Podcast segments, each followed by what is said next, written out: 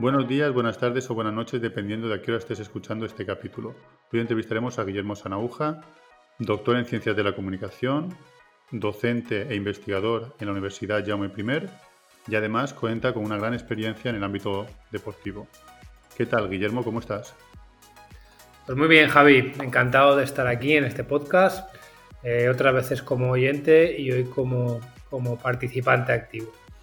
Esta entrevista eh, ha costado, al final nos hemos podido eh, centrar para poder eh, cerrar un día y, hacerla, pero sobre todo estábamos muy interesados en comentar, y por eso contábamos contigo, en que los oyentes pudiesen saber un poco más de cómo está, cómo es el estado actual de las marcas y el deporte. Pues bueno, en primer lugar creo que deberíamos decir que, que la vitalidad de esa intersección entre deporte y marca está en un muy buen momento.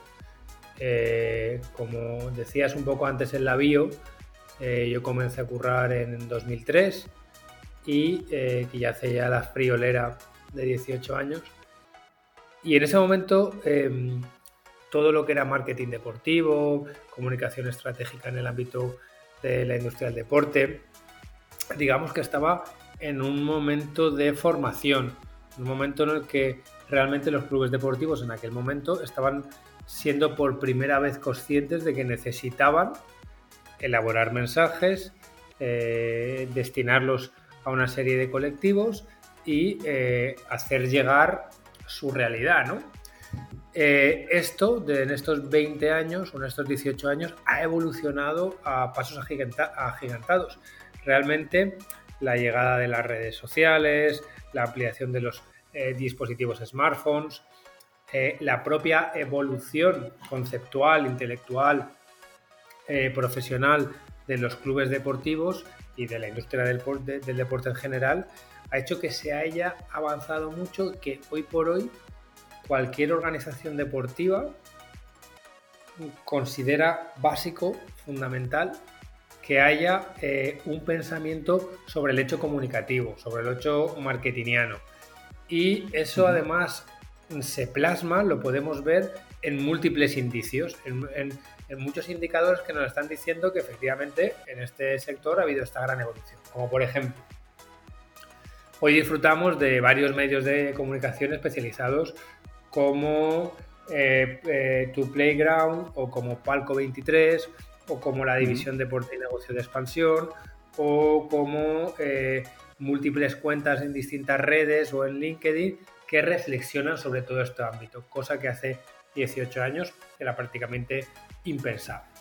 Luego, por otra parte, tenemos una gran cantidad de jornadas, encuentros, foros en el que se pone de manifiesto todas las prácticas, todos los casos de éxitos, todas las tendencias en, en este ámbito y además no solo a nivel nacional, sino a nivel internacional. Cualquier persona que tenga interés en tener una inmersión, no te digo una formación específica, pero sí una inmersión de qué va este, este, este mundo, pues nada, eh, con cuatro clics en LinkedIn es que te encuentras con unos webinars fantásticos de ponentes de primera fila que de manera gratuita están eh, pues eh, descubriendo esa realidad.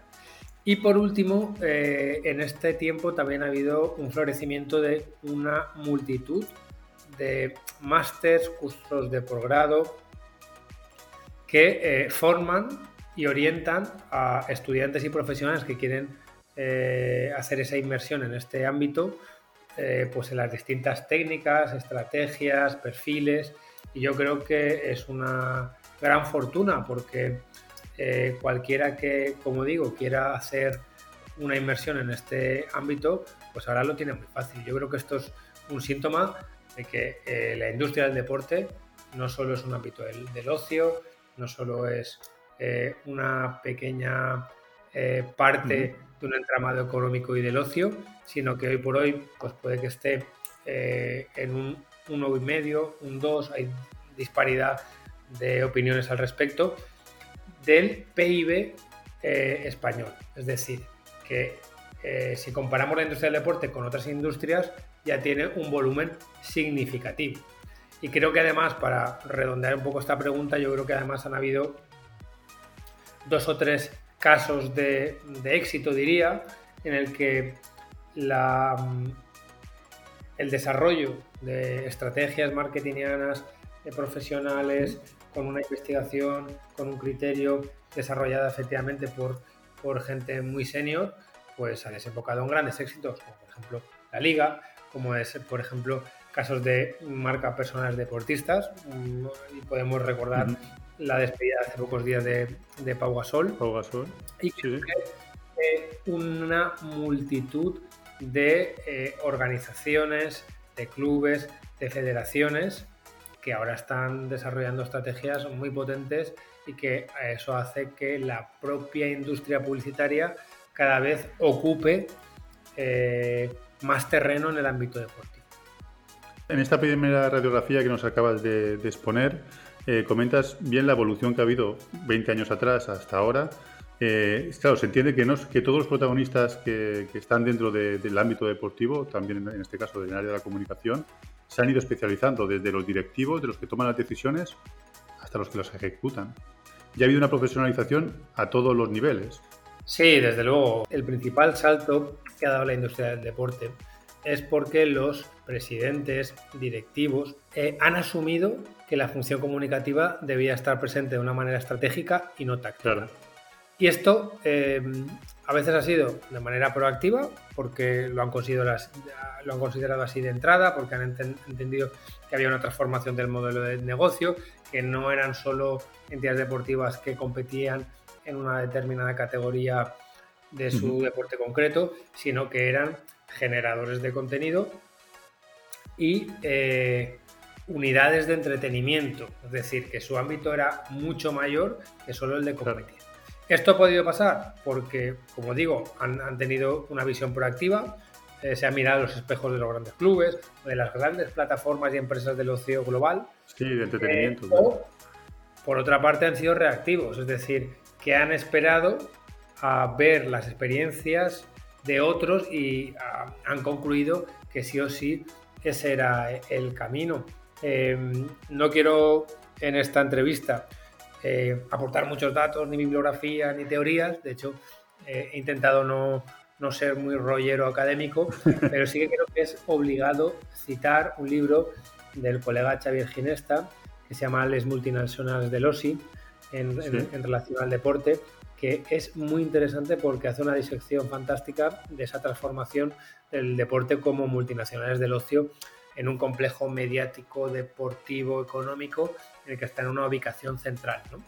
Y, eso es un poco la transformación que ha habido. Eso... Que los presidentes, los directivos, los primeros ejecutivos se han visto convencidos y por lo tanto en cascada eh, los especialistas, los directores de comunicación, los directores de marketing, los técnicos han podido desarrollar todo aquello que llevan entre, entre manos.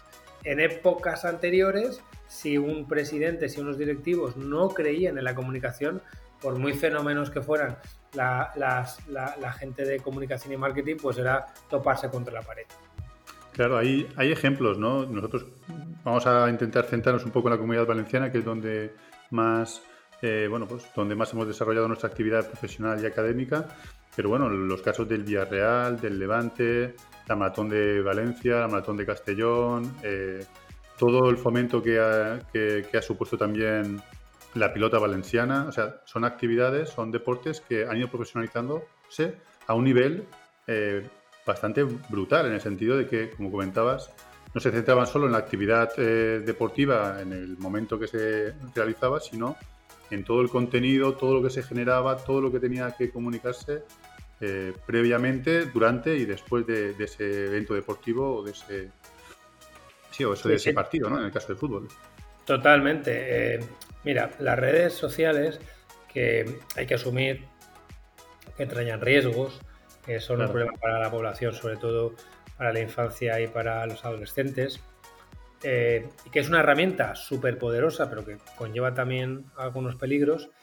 En el ámbito del deporte concreto, eh, aportó dos cosas muy importantes para, digamos que para aquellos que somos locos del, del branding, mm. de la marca, de la comunicación del deporte. La primera fue que permitió contactar a nichos de colectivos específicos a través de las redes en eh, ámbitos muy concretos. Es decir, a los que le guste la pilota valenciana, a los que le guste el running, a los que le guste el voleibol o el motociclismo, podían escapar del gatekeeper de los medios de comunicación, eh, sortear esa barrera para lanzar un mensaje directo a, esa, a ese colectivo de personas, a esa comunidad que le interesaba esos contenidos. Es decir, eh, a los que les gusta mucho el, el windsurf, pues no tenían que esperar a tener un breve en, una, en un periódico local, autonómico, nacional o en la revista especializada, sino que de una manera a tiempo real podían interactuar. Eso fue un cambio muy importante porque se abrieron muchos nichos. Y eso es una obviedad, pero eh, en perspectiva hay que ponerlo en valor. Claro. Eso conllevó que cuando una organización, sea la que sea deportiva, cultural, empresa, cuando tiene un canal abierto y es posible comunicar, y es el signo de los tiempos, tener muchos perfiles, tiene que hacer una reflexión de quién es, por qué comunica, a quién comunica, para qué comunica.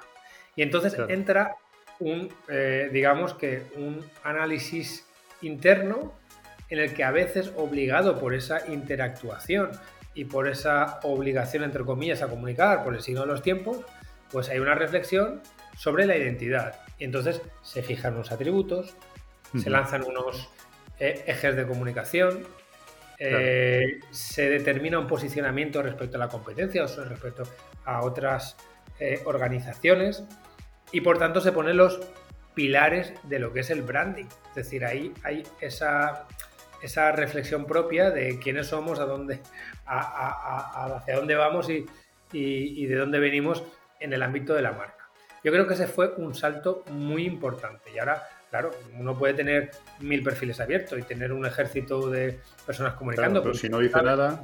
hacia dónde vas, quién eres y cuál es tu camino, qué es la estrategia y qué relato vas a desplegar, pues es un poco absurdo y sin sentido, de hecho va. Entonces, muchas de las organizaciones, aunque no sean capaces de tener ese ejército, eh, que pueden ser las grandes empresas IBEX o los grandes clubes deportivos, sí que una de dos, o han insertado entre sus organizaciones, eh, precipitado por, el, por las redes sociales, a perfiles profesionales que tienen una experiencia, un conocimiento, una formación en comunicación, o dos, recurren de manera eh, puntual o dijéramos que de manera parcial a empresas externas, agencias de comunicación, agencias de marketing, agencias de publicidad, agencias especializadas en el, marketing deportivo para que construya ese relato. Por tanto, ya es una visión profesional y por tanto además asumen que hay que pagarlo. Es decir, que esto no vale con que mi sobrina, mi sobrino que tienes, que sabe manejar un programa y que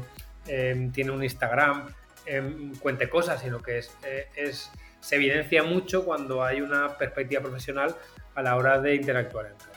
Yo creo que ese ha sido uno de los grandes saltos en la última década y poco más. Ahí has tocado dos puntos. Uno, eh, esa profesionalización que se necesita, porque eh, comunicar en redes sociales es una cosa, pero si no hay un planteamiento estratégico antes, pues lo único que haces es decir cosas a través de las redes sociales, sin ningún punto estratégico. Y luego, cuando uno profesionaliza tanto, eh, digamos, su trabajo, en este caso un evento deportivo, un club de fútbol o una empresa en el ámbito deportivo, un patrocinador, etcétera. Luego también, y ahora hablaremos sobre esto, obtiene un rendimiento económico, o sea, puede obtener un rendimiento económico. Es decir, la marca genera un tipo de contenido, ahora veremos de qué manera lo puede monetizar. Pero esa profesionalización también puede eh, conllevar ingresos para, para, las organizaciones, no se queda solo en comunicar. No, desde luego, mira, hace poco Luisa Allí, que es directora de comunicación de, de IKEA, eh, decía en una entrevista, que no es del ámbito deportivo, pero yo creo que, es universal y que es una gran marca, que las áreas de comunicación en concreto tienen que focalizar mucho en el negocio. Es decir, que tienen que ser o tienen que representar una inversión de la organización, aunque dentro de sus indicadores de éxito no esté estrictamente la facturación, pero sí que tienen que contribuir muy mucho a, a, generar negocio. ¿Y esto qué quiere decir? Pues que eh, la comunicación, mm, digamos que la comunicación estratégica, no solo tiene una misión muy vetusta y muy antigua, que es la parcela defensiva, que no me metan goles, que no tenga crisis, que no tenga una imagen negativa, sino que es precisamente la inversa, que cada vez es más ofensiva, más atacante, para que nos entendamos, y más eh, orientada al negocio. Ahora bien, el consumidor, los públicos de hoy en día son muy maduros, son, son ya casi eh, profesionales del área, con lo cual los mensajes no pueden ser tan banales, evidentes, tan directamente comerciales, porque ahora estamos viendo mucho la organización desde los públicos, con lo cual a veces eh, la mejor manera de orientar al negocio es generar ese engagement, no ir directamente a vender un producto o un servicio, sino a lograr la comunión, eh, la empatía, el conocimiento entre eh, el emisor y el receptor, si fuéramos a términos comunicativos y sobre todo el feedback, que vuelva a haber una, que haya una comunicación efectiva entre las dos partes. Entonces, eh, cada vez más lo que sí que también está sucediendo de forma paralela es que tenemos más indicadores, sean cuantitativos, sean cualitativos, sean de negocio, sean de percepción, en los que se puede evidenciar la buena o mala praxis o, la mejorable en todo este ámbito del branding, de la comunicación, de la marca, de la estrategia, del marketing. Si cada vez tenemos más indicadores que nos permiten eh, dilucidar si esta estrategia que hemos elegido pues está orientada al negocio y es positiva y hasta qué punto. Lo cual es una buena, es una muy buena noticia porque a veces cuando tú vas a defender una inversión en comunicación en branding, Em, quien decide está pensando en un Excel para, que, para hacerlo gráfico, ¿no? Entonces, todo lo que no se, puede, no se pueda meter en un Excel eh, es difícil de argumentar. Es aquello de todo lo que no son cuentas son cuentos, ¿no? Pues en la medida en que podemos aterrizar todas las cuestiones comunicativas y perceptivas a cifras, pues a veces es positivo. Una, pregunta, Guillermo, Guillermo perdón, ¿eh? sobre, sobre esto, eh, el factor emocional que hay dentro del deporte nos ayuda a generar ese engagement a la hora de a la hora de conectar con los usuarios, no de una forma tan banal, tan directa de qué guapo soy, qué tipo tengo, sino vamos a intentar crear historias. Y el deporte eh, es una fábrica de historias.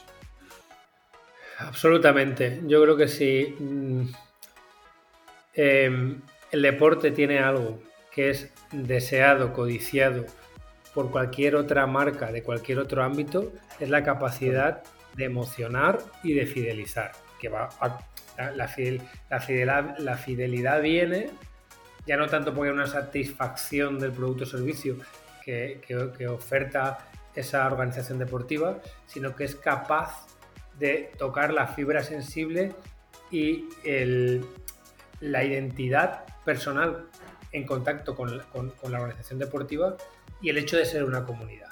Eso el deporte lo tiene per se.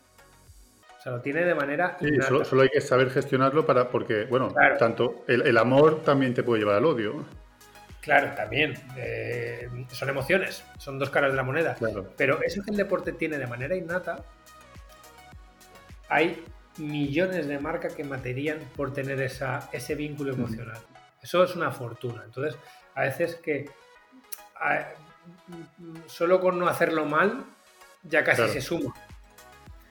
Y por eso, hoy por hoy, el deporte es tan deseado eh, como, como espacio de asociación para otras marcas. Y ahí viene el patrocinio y vienen eh, mil fórmulas que nos el branding content y que nos queremos inventar o redenominar o etiquetar. Al final es tan sencillo como, oye, yo soy un fenómeno deportivo o incluso cultural y otra marca quiere asociarse a mí para que haya una transferencia de los valores, de la emoción, de la vinculación que tiene ese evento deportivo, ese fenómeno deportivo cultural para la marca patrocinadora. Y luego lo explicamos como queramos, el nombre del matrimonio.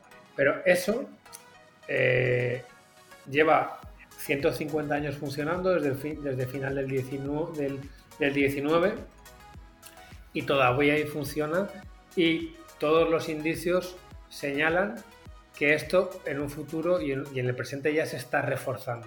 Es decir, que a partir del COVID cada vez los espacios emocionales, los espacios de construcción comunitaria alrededor de las marcas mm, son mayores. Y claro, ese es, el, es la mina inagotable del deporte. ¿Qué, cómo ha afectado el COVID? Entonces, digamos, ¿el COVID ha llegado a afectar positivamente, negativamente a esta relación? ¿Qué que lo ha reforzado o lo ha deteriorado?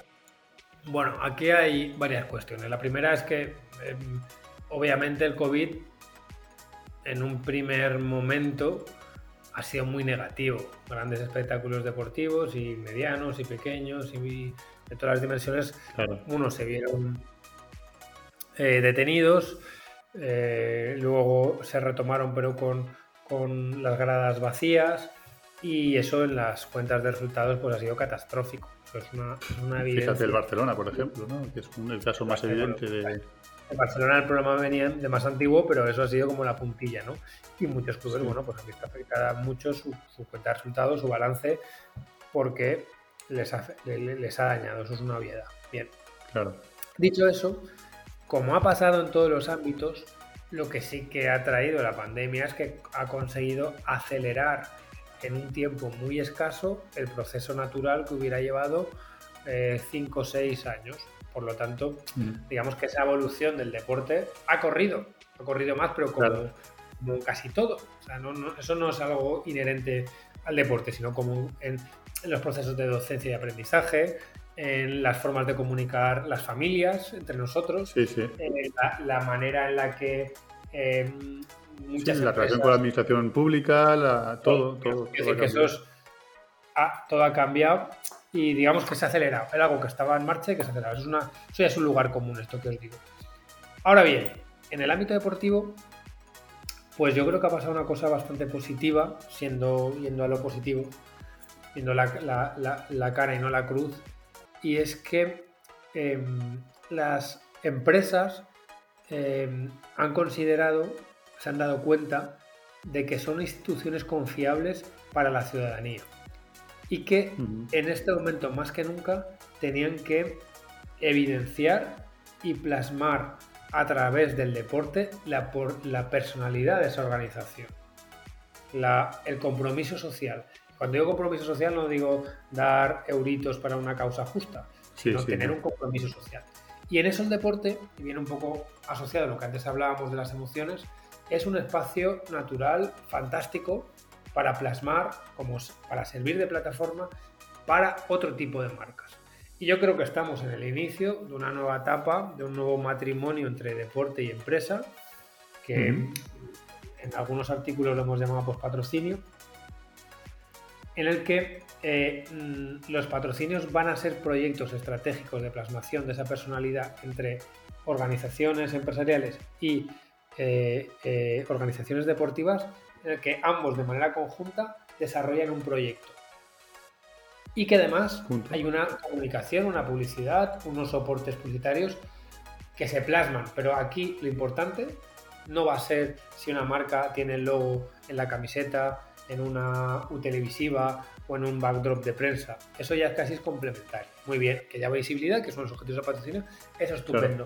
Pero vamos a otra cuestión, que es ese compromiso social, ese propósito. Yo creo que una de las palabras mm, que ha brotado en este tiempo, ese propósito que ya existía, pero que la pandemia ha servido para reivindicarlo y que la plasmación de ese propósito muchas veces va a haber a través del deporte, en función de cada personalidad de la marca. Y eso será tan válido para super macroempresas globales que apuestan por eh, eventos olímpicos, eh, mundiales de fútbol, eh, copas del mundo de baloncesto, hasta comercios, empresas de dimensión pyme y, de un compromiso local. Y yo creo que en eso, eso sí que, que, lo ha provocado el COVID, y creo que va a ser un tema eh, que ya está saliendo datos, el remonte que va a haber en, patrocinio, teniendo en cuenta, ojo, que según InfoAdex, el año pasado patrocinio palmó en un orden de un 18%, si no recuerdo mal. En esta, en esta irrupción que ha sido el COVID en nuestras vidas y que también ha, ha evolucionado, nos ha hecho dar esos pasos hacia adelante más rápido, como has comentado, también hay un área que ha ido investigando, que es la parte de los eSports. Todo esto también, digamos que ahora se mete dentro del panorama eh, deportivo. No es un deporte físico como se supone o como se entiende, pero joder, está generando números, audiencias, eh, seguimiento, patrocinios eh, a la altura de grandes eventos deportivos. Sí, bueno, aquí ha habido también varias cosas que hay que matizar. La primera es que como hubo un apagón deportivo, porque se cancelaron las, eh, las ligas, pues digamos que los junkies deportivos tenían que, ver algún tipo de competición y algunos que no eran del ámbito de los eSports, pues bueno, eh, digamos que hicieron ahí un, se pegaron un chapuzón en los, en los, en los eSports, ¿vale? Algunos usuarios realmente van a continuar vinculados de alguna manera a los eSports y otros que ya no, que fue una, aventura del momento, ¿de acuerdo? Eh, lo que sí que fue evidente es que la notoriedad de los eSports fruto de ese apagón mm, creció exponencialmente, mientras que en el mundo pre-pandemia los eSports estaban en crecimiento, eh, sí, aparecían clubes, que que llegar, y que habían inversiones, digamos, con los eSports el foco mediático y profesional se puso sobre los eSports y hubo muchos fuegos artificiales, para que me entiendas.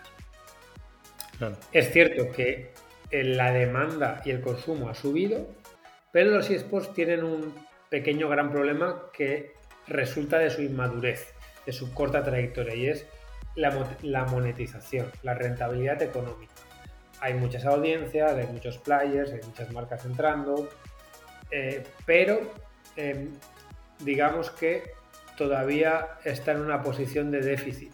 Los eSports todavía no son autónomos para poder mm, tener beneficios y al final las cosas que no tienen beneficios acaban eh, y no desapareciendo teniendo una relevancia marginal. Entonces están un poco en ese proceso de, de maduración en el que los eSports todavía no son rentables. Y digo que son rentables porque sí que es cierto que los eSports tienen una parte presencial muy importante de encuentros que todavía no, no han podido tener. Y eso a nivel de ticketing de facturación de euros es un gran freno. Y luego, claro, monetizar los views pues puede funcionar, em, pero todavía no han encontrado la fórmula de equilibrio, casi diría mágica.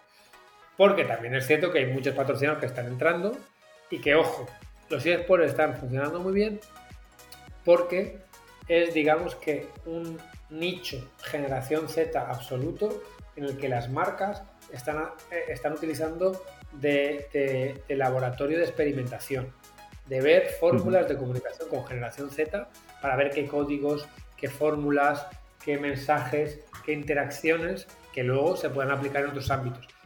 Porque es estrictamente digital, porque eh, tiene que ver con una comunidad muy concreta, con esas claves o con esas jergas o con esos códigos muy Sí, sí, el tono, la es, diferente. Hay una este cosa muy importante ahí. Los, eh, la comunidad gamer agradece la presencia de marcas. O sea, no, las bloquea. Es decir, una generación donde tienen blockers, donde rehuyen de la publicidad en los medios convencionales, donde no leen prensa, donde huyen de mensajes que no les interesa, aceptan de buen grado la publicidad cuando, ojo, vienen a contribuir, cuando vienen a aportar, cuando vienen a consolidar el ámbito de los eSports. Sin embargo, la marca que entra como un elefante en una cacharrería, que no es su código, que no es su mensaje, que, que, no es del círculo, incluso la rechaza, por mucho que gaste. Entonces, es un tema muy importante. Con lo cual ahora los eSports yo creo que van a crecer, yo creo que se van a consolidar, que todavía queda mucho camino que recorrer pero que no es solo todo lo que reducen, no es un paraíso. Y yo creo que, en unos años, progresivamente, con la vuelta a la normalidad, con la apertura para, para competiciones, festivales, ferias, congresos, pues oye, será mucho más fácil. Pero desde luego lo que sí nos evidencia es que ya no era una cosa de frikis, que no, no, los esports están aquí claro, claro. tener un largo recorrido. Has comentado uno de los propósitos de, que puede ser uno de los desafíos del futuro, que es eh, ese propósito que comentabas entre las marcas y, los consumidores. Eh, ¿Qué más desafíos tenemos eh, en los próximos años? ¿A qué nos desafiamos? Pues bueno, aquí, mira, em, de una manera, de una manera simple, te diría, por una parte, es evolucionar aquello que ya está funcionando. Evidentemente apostar por la tecnología y si quieres comentaremos un par de cosas. Vale. Pero no rehuir del pasado y pensar que todo lo que es pasado es mal. No sé. Lo digo de una manera muy coloquial. Digo esto porque, por ejemplo, hemos recientemente elaborado una investigación sobre la publicidad en radio deportiva, que es algo que suena viejuno, a caduco. Sí, sí. La, publicidad, concretamente la investigación, está eh, enfocada a carrusel deportivo y a tiempo de juego. Que digamos que es la vinculación más antigua, no más antigua, pero de las más antiguas que data del 50-60, pues de meter la publi en la narración de los partidos. Punto. Exacto. Pues el dato es que eh, Pepe Domingo y Gemma Santos en Cope y, la gente de la SER con Ponsetti y con Juan en los Bueno, pues la cuestión es que ha crecido. Ha crecido. hay muchas marcas, hay más oyentes y no es algo que, que, es mm, del pasado, no es cierto. Ahora bien, ¿para quién interesa esas marcas? Pues para un determinado colectivo que cumple un perfil muy, muy, muy, muy específico, pero ha subido en oyentes. Con lo cual, y eh, a lo que voy, el reto, uno de los retos, es integrar lo, que tiene cierta tradición y lo que es transgresor. Es decir, aquí en el pasa del mundo del deporte que vamos a golpes y ya una nueva tecnología y todo es esta tecnología y, ya no hay más, ¿no? Porque ahora nos tocan los tokens y, las plataformas eh, eh, similares, ¿no? Y son muy buenas. Yo creo que van a aportar algo muy importante, pero no porque tengamos tokens va a querer decir que, mm, que, todo lo que viene atrás lo eliminamos, desde las redes sociales, anteriormente con los, con los contenidos informativos, con los, medios tradicionales, sino que cada vez vamos a integración multimedia absoluta. Es decir, que hay experiencias que son muy potentes y el deporte es esa fábrica de experiencias y de emociones, que no va a haber nunca nada jamás que sustituye a un ir a un estadio, a, ir a un pabellón, a competir en una carrera, porque ese es el kilómetro cero del deporte, es, la fuente de la identidad y de la comunidad y de la emoción. En la medida que seamos capaces de que esa experiencia primigenia sea complementada con una serie de tecnologías que la mejoren, maravilloso, estupendo. Has hablado de la tecnología de la tecnología y cómo está irrumpiendo constantemente pues en la conexión que hay entre marcas y, deporte. Eh, ¿A qué te refieres? O sea, para los oyentes, ¿cómo lo ejemplificarías? Bueno, ahí por apuntillar una, una, cuestión que hablabas de los retos, que se me ha quedado, una era, digamos que la integración tecnológica, pero sin destruir todo lo que viene detrás, porque el deporte nace y vive una experiencia, Creo que un segundo reto es eh, el acabar de profesionalizar, que como hemos dicho a lo largo de esta entrevista, esto está muy avanzado y hemos corrido mucho en los últimos 15, 20 años, pero creo que queda las últimas etapas y, está muy cerca para poder mirar de tú a tú a cualquier organización empresarial de primer orden. Y no hablo solo de los casos del Barça de Madrid, de la Liga, de la NBA, sino digamos que bajar un escalón por debajo y hablar de la multitud de clubes deportivos y de deportes que no son estrictamente mainstream, para que me entiendas. ¿no? Ese es otro de los retos. Y yo creo que el tercer reto, que es el de la mujer, yo creo que ya está a punto de, cumplirse. Eh, faltan más mujeres en la gestión. Es decir, todavía es anecdótico las mujeres que tienen poder en los clubes y falta eh, feminidad en, la gestión a todos los niveles, no solo en la práctica, sino que sea más paritario, pero de manera espontánea y natural, sin cuotas ni nada. sí, sí, sin obligación. Eso a ser muy positivo. Cerrando esa, esa parte de los desafíos, en cuanto a la tecnología, pues vamos a ver. Eh, es un poco el argumento que te decía antes. Ahora tenemos, eh, se viene la realidad virtual, vamos a tener eh, todo el tema de los tokens, que eso me parece muy interesante por tener formas bidireccionales de comunicación en la que eh, la comunidad sea capaz de tomar decisiones y de eh, evitar en 2021 que la fórmula de decidir o de aprobar eh, un determinado decisión de un presidente de club sea el pañuelo blanco, para que me entiendan, que es muy usual en cualquier campo el pañuelo blanco del aficionado, sino que en 2021 tenemos fórmulas para que la voz del, del fan pues eh, de una manera rigurosa tengo una influencia. Ahora bien, esto de los toques, que está genial, a mí me encanta, se podría haber hecho quizá no con esa tecnología, pero de otras maneras, eh, a lo largo de los últimos años. Es decir, si en lugar de ser sociedades anónimas deportivas, clubes de fútbol y baloncesto, fueran clubes, pues como el Barça de Madrid, como la Suna, como el Atlético Bilbao, obligatoriamente tienes que escuchar al socio. Entonces, quiero decir que a veces parece que necesitamos la tecnología para volver atrás. O sea, para volver atrás, para ser lo que fuimos, ¿no? Entonces, entonces, ¿esto es malo? No, bueno, son las circunstancias, las vicisitudes que ha sufrido la evolución del deporte. Si una tecnología viene para mejorar eh, la vida de los humanos, para que, para que pero bienvenida sea. Aquello que, hace que sea más complejo y que no mejora la, la experiencia, pues no sé hasta qué punto es útil, ¿no? no es esto un debate de, apocalípticos integrados, pero es decir que no todo el hecho de por qué ser tecnología es necesariamente. no aporta valor, hay veces que no aporta valor. sí, bueno, o, genera ruido también. Sí, pero bueno, yo creo que ahora tenemos tantas posibilidades, mira, desde las retransmisiones deportivas que cada vez tienen una mejor calidad, son más multicámara y favorecen la experiencia en el visionado desde los temas de los tokens que han nacido, que llevan unos cuantos años, pero que creo que, que a partir de este verano o de los últimos, últimos años cuando han emergido con mucha potencia, que van, a, que van a, favorecer la toma de decisiones y veremos hasta qué vías. Y, en fin, eh, todo el Big Data, es que esto es una mina que todavía creo que aparte no hemos tocado. Se viene la realidad virtual, que, que, que va a ser una mejor experiencia, entonces vamos, eh, daría casi un podcast completo, no un capítulo, sino un podcast completo para hablar de tecnología y deporte. Guillermo, ya para ir cerrando el capítulo de hoy, eh, ¿qué lecturas, qué eventos nos recomiendas? Eh, a, aquellas personas que estén escuchándonos y digan, pues me interesaría profundizar más en, todo lo que, se, lo que se ha hablado, todo lo que se ha expuesto. Pues mira, recomendaciones muy simples. Y no tengo acciones en ninguno de los dos, pero creo que que, visitar de cuando en cuando tu Playground y Palco 23 siempre es una buena idea. Vais, van a tocar el pulso del deporte.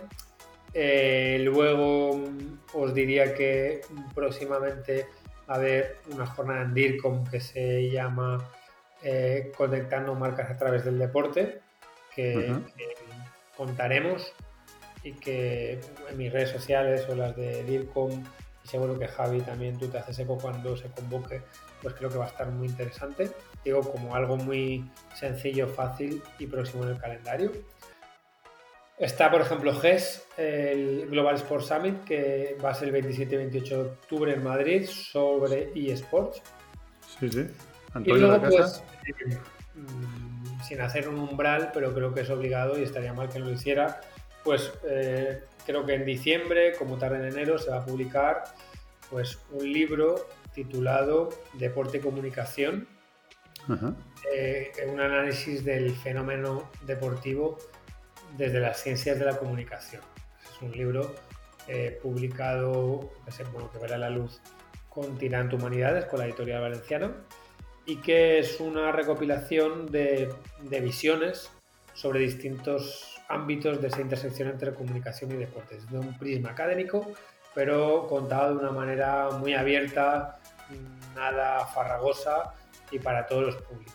Así que dos eventos, un libro y, un par de espacios en la red. Nada, nosotros en la descripción pondremos eh, todos los links para que la gente pueda acceder y pueda ver eh, y pueda informarse. Eh, agradecerte que, te, que, te hayas pasado aquí por el podcast, que hayamos hablado un poco de deporte y comunicación, que al final es lo que nos unió hace no sé ya ni cuántos años cuando nos conocimos. Y, nada, encantado de que te hayas pasado por aquí, Guillermo. Pues nada, un placer. Lo dicho en la presentación, como oyente continuaré escuchando. Un placer haber participado aquí y seguro que más adelante te saldrán más temas y podremos conversar en esto que nos apasiona. Eso, dalo por seguro. Un abrazo. Un abrazo, Muchas gracias.